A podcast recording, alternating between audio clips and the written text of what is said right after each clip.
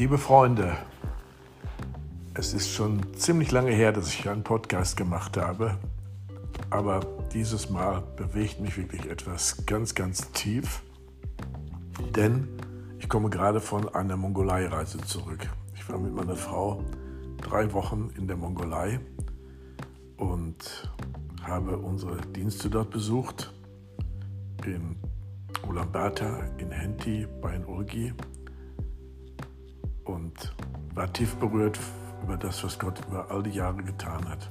Vor 30 Jahren bin ich das erste Mal in die Mongolei gegangen. Das kam so überraschend, wie man so schön auf Deutsch sagt, wie die Jungfrau zum Kind.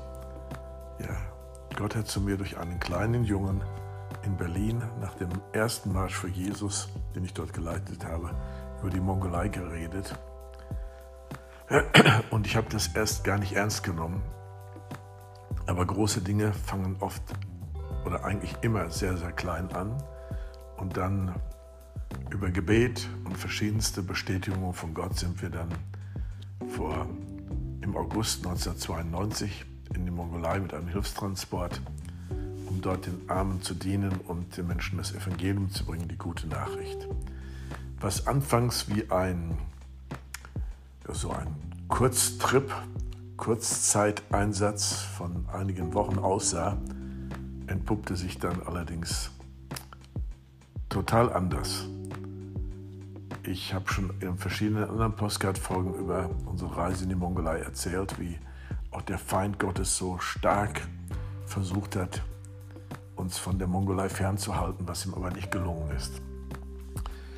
Auf jeden Fall, vor 30 Jahren landete ich das erste Mal in einem Schamanenstamm in der Mongolei und äh, dort haben wir übernachtet, haben unseren Reiseführer getroffen der uns dann nach Bayern Orgi gebracht hat. Aber in diesem Schamanenstamm ähm, damals hat sich ähm, eine Familie bekehrt, sind Geist getauft worden, ihr Kind ist geheilt worden, todkrank und es wurde auch ein Fluch gebrochen, denn damals starben viele, viele, viele ähm, Babys im ganz, ganz jungen an, an Zeit, ähm, einige Monate alt und so. Und wir empfanden, das ist ein Fluch und den haben wir gebrochen im Namen Jesus und es hörte dann auf. Von dort sind wir dann in die Hauptstadt der Westmongolei gegangen, nach Bayern-Orgi. Wir wussten damals nicht, dass es äh, kasachisches Hoheitsgebiet ist, denn wir hatten noch gar keine Zeit, uns irgendwie vorzubereiten. Auf jeden Fall fanden wir damals vorbereitete Werke Gottes. In Epheser 2, Vers 10 heißt es ja, Ihr seid geschaffen in Christus Jesus zu guten Werken, die er zuvor bereitet hat, dass ihr darin lebt. Das Wort ist ein Hammerwort, denn es sagt ganz klar aus, dass Gott einen Plan für unser Leben hat, dass er eine Bestimmung für unser Leben hat. Und wenn wir die Bibel genauer betrachten und erforschen, lesen wir auch, dass Gott uns in diese Bestimmung hineinführen will. Das macht er durch seinen Heiligen Geist und so sind wir damals eben in diese ganze Sache hineingeführt worden durch den Heiligen Geist und dann auch in Bayern Olgi haben wir vorbereitete Werke vorgefunden. Wir wussten nach einer sehr strapaziösen Reise über mehrere Wochen über Land, kamen wir da endlich in dieser Hauptstadt der Westmongolei an und wir kannten niemand, aber zu Hause hat der Geist Gottes schon zu mir gesprochen, du wirst deinen Übersetzer auf der Straße finden. Ja, soweit so gut. Wir sind dann da angekommen. Es gab absolut nichts zu essen. Die Geschäfte waren alle leer und große Armut in dieser Stadt und große äh, Depression und Not auch in dieser Stadt. Und wir kamen da an, wir wussten überhaupt nicht, was wir hier machen sollten, wie wir das alles anpacken sollten. Wir sind dann zu zweit betend durch die Straßen gegangen, trafen dann eine Frau auf einem Motorrad, die sehr gut Deutsch sprach. Zur Zeit der Sowjetunion und der DDR musste sie dann äh, in Leipzig studieren und hat dann so gut Deutsch gelernt. Und ich dachte, noch als ich sie traf, das ist so cool, wie Gott das manchmal macht. Er, er ähm, benutzt sogar den Kommunismus und das Evangelium zu verkündigen. Auf jeden Fall, lange Geschichte kurz gemacht, diese Frau hat uns zum Bürgermeister gebracht. Der Bürgermeister hat uns sehr offen empfangen und ich konnte auch mit ihm beten, über ihn mal prophetisches Wort aussprechen.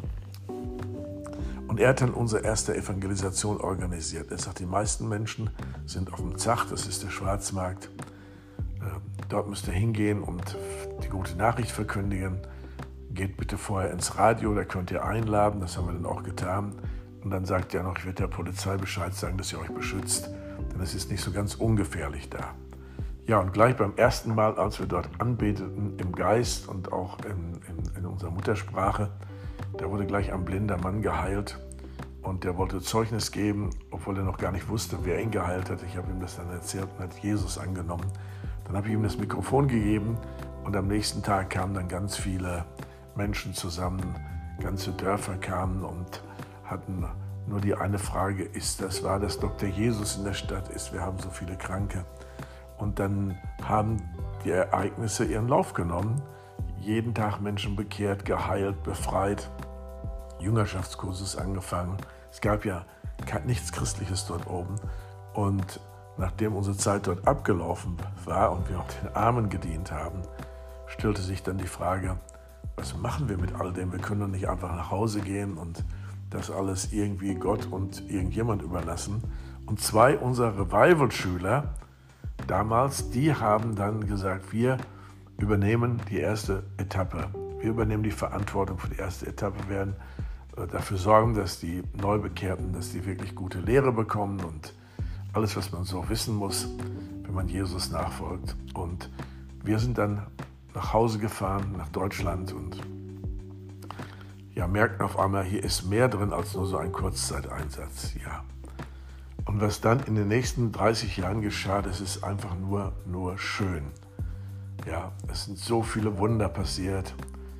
Gemeinden sind entstanden, wir haben Gemeinden gegründet über das ganze Land und äh, Hilfsprojekte, Konferenzen.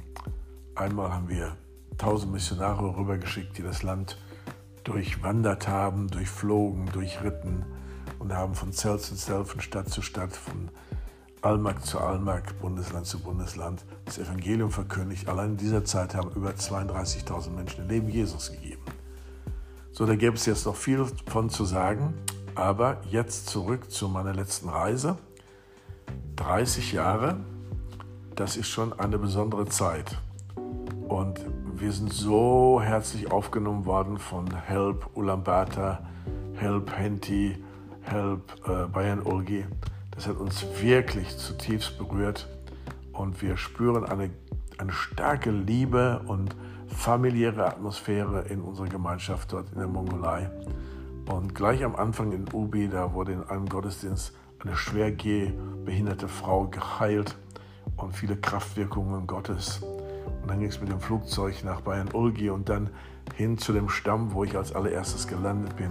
Und dort konnte sich noch ein Mann an uns erinnern, der hat uns sehr herzlich aufgenommen, hat, der hatte ja sein Leben Jesus gegeben und der hat uns aufgenommen, sehr herzlich, hat er sich gefreut, dass wir uns nach 30 Jahren wiedersehen können. Und wir beteten für ihn und er wurde geistgetauft und fing sofort an, Gott in neun Sprachen zu loben und zu preisen und zu beten. Und dann sagte er so aus dem, aus dem Bauch heraus, wow, das ist ja wie in der Apostelgeschichte. Das finde ich so herrlich, wenn Menschen Gott erleben und äh, wenn sie dann irgendwo sofort so einen Bezug auch zur Bibel bekommen. Ja. In Bayern Ulge haben wir unser 30-jähriges richtig gefeiert, auch mit einer Torte und einer 30 drauf. Sehr herzlich willkommen geheißen. Und das Ganze auch in Henti und dann wieder zurück in Ulaanbaatar. Also das war eine wirklich wunderschöne Reise. Ich habe auch in einigen anderen Gemeinden gedient, also die nicht zu Help gehören. Es gibt ja allein in der Hauptstadt jetzt 400 Gemeinden in Ulaanbaatar und über das Land verteilt etwa 200. Und es ist wunderschön zu sehen, wie äh, das Reich Gottes sich dort ausbreitet. Gott ist noch nicht fertig mit der Mongolei, aber ich wollte euch einfach mal ein bisschen Anteil nehmen lassen an dem, was wir äh, gerade erlebt haben. Ich war ja mit meiner Frau dort und ja, mein ganz besonderer Dank hier mal an dieser Stelle auch per Podcast geht auch an Cecilie von Reuss und an Schimka. Schimka ist eine langjährige Mitarbeiterin, die mich immer und immer und immer wieder vom Deutschen ins Mongolische super übersetzt hat. Und so war sie auch diesmal fleißig dabei, mich zu übersetzen. Auch Cecilia, auch in den Begegnungen braucht es ja immer Übersetzungen. Und äh, sie hat einen wunderbaren Dienst getan, aber auch ähm, die ganze Atmosphäre, die unsere Gemeinschaft jetzt da durchdringt und immer durchdrungen hat vom Heiligen Geist, ist einfach nur schön. Und äh, ja, Gott ist noch nicht fertig mit der Mongolei, Gott ist noch nicht fertig mit dieser Welt, Gott ist noch nicht fertig mit dir. Und ich möchte dich wirklich an dieser Stelle segnen, noch einmal mit diesem Wort aus Epheser 2, Vers 10. Ihr, das heißt, du bist geschaffen in Christus Jesus zu guten Werken, die er zuvor bereitet hat, dass du darin wandelst. Und wenn man in, in dieser Schriftstelle lebt, ja, dann wird ein Leben wirklich reich. Es wird wirklich reich, nicht unbedingt an Materiellem, aber es wird reich an Liebe Gottes, es wird reich an Frieden, es wird reich an Geborgenheit und es wird auch reich an, ja, Gott will dich gebrauchen und das tut gut. Er könnte das alles alleine machen, aber so ist Gott nochmal. Er möchte dir die Hand reichen und sagen, komm und folge mir nach.